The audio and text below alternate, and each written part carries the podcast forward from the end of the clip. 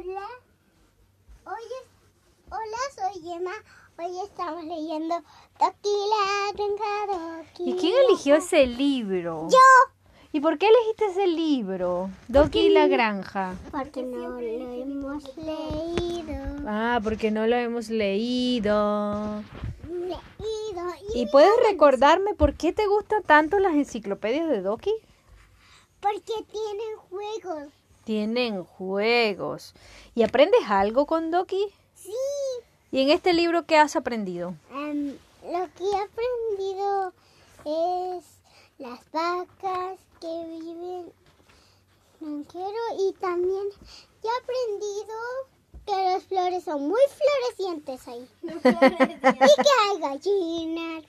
Hay gallinas en la granja. ¿Qué más? ¿Qué otros animales habían en la granja? que hay vacas. Las hay va- vacas con diferentes manchas. Que hay cerdos. Hay cerditos, sí es verdad. Que hay patos. Tantos animales que hay en la granja, Que hay ¿cierto? abejas. En algunas, no sé si en todas. Y bueno, llegamos a la parte del libro donde empieza a hablar sobre a trabajar la tierra. Para olvidarme de ti voy a cultivar la tierra. Momento cultural, canción de, no me acuerdo la autoría de la cantante chilena, pero es una cantante chilena. Ay, sí, por Dios, Violeta Parra, ¿cómo se me va a olvidar? Para mi tristeza, violeta azul, clavelina roja para mi pasión. Y para saber si me corresponde, desojo un blanco manzanillo. Si me quiere mucho, poquito, nada, tranquilo queda mi corazón. Ah, bueno, pero estamos aquí para leer y es que la frase de a trabajar la tierra me acordó de esa canción de Violeta Parra. Bueno, un pedacito de canción. Sigamos leyendo Doki. Doy. Ese era un intermedio. intermedio musical. ¡Chum! Hace muchísimos años los humanos comían lo que podían cazar o recoger de los árboles, hasta de que descubrieron cómo cultivar sus propias plantas. Así nació la agricultura, que les permitió establecerse en un lugar fijo y no tener que trasladarse en busca de alimento. Cuando se siembra, las semillas germinan. Primero producen raíces y luego crecen hacia arriba buscando el sol, toman- formando el tallo y las hojas. Y así tenemos una plantita. Mira. Los agricultores actuales usan tractores, sembradoras, fumigadoras, cosechadoras para realizar sus tareas. Los silos son lugares secos y limpios en donde se almacenan los granos. Tengo muchas imágenes de silos recordando en mi cabeza. En Venezuela, silos son eh, construcciones parecidas a estas que están aquí en la imagen, circulares circulares y cerradas, bien cerradas, donde se guardan por generalmente granos, puede ser creo que arroz, eh, porotos también. No, Eso se guardan en los silos. Eso no, eso no. De silos, sí. Los cereales. Los cereales son plantas que contienen granos o semillas. Muchas veces no nos damos cuenta de que se utilizan cereales porque están molidos en forma de harina o convertidos en aceite. Algunos cereales son el trigo, el maíz, el arroz, el centeno, la cebada, la avena. El arroz aporta muchos nutrientes, es el cereal más consumido por las personas. El trigo puede medir hasta un metro de altura. Tiene espigas donde crecen las semillas que se muelen para hacer la harina. Así es el trigo de donde viene la harina, la harina que usamos para hacer las panquecas y los, Panqueques los o panqueques que también se dice.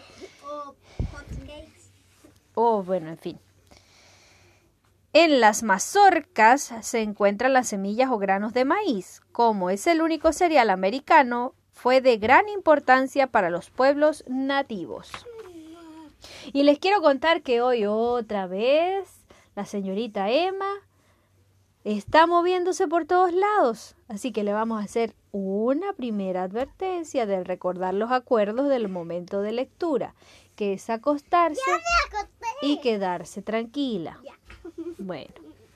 Las hortalizas. Las hortalizas son muy nutritivas. Debes comerlas de todos los colores para que tu plato sea más sano y divertido. Y especialmente las legumbres como las arvejas, lentejas y porotos son muy ricas en proteínas. La zanahoria es una de las hortalizas que más se consume. Tiene muchas vitaminas y minerales. Los tomates y los pimentones son considerados hortalizas, aunque en realidad su parte comestible sea una fruta. Otros cultivos. Además de cereales, legumbres y hortalizas, algunas granjas cultivan plantas como girasoles, frutos rojos, sandías, melones, uvas o cacahuates, todas ellas muy ricas y nutritivas. La flor del girasol siempre mira el sol. De allí su nombre. De sus semillas se extrae el aceite. Oye, tú te sabías una poesía del girasol, ¿no? ¿Se te olvidó? ¿Cuál era? Estoy tratando de recordármela.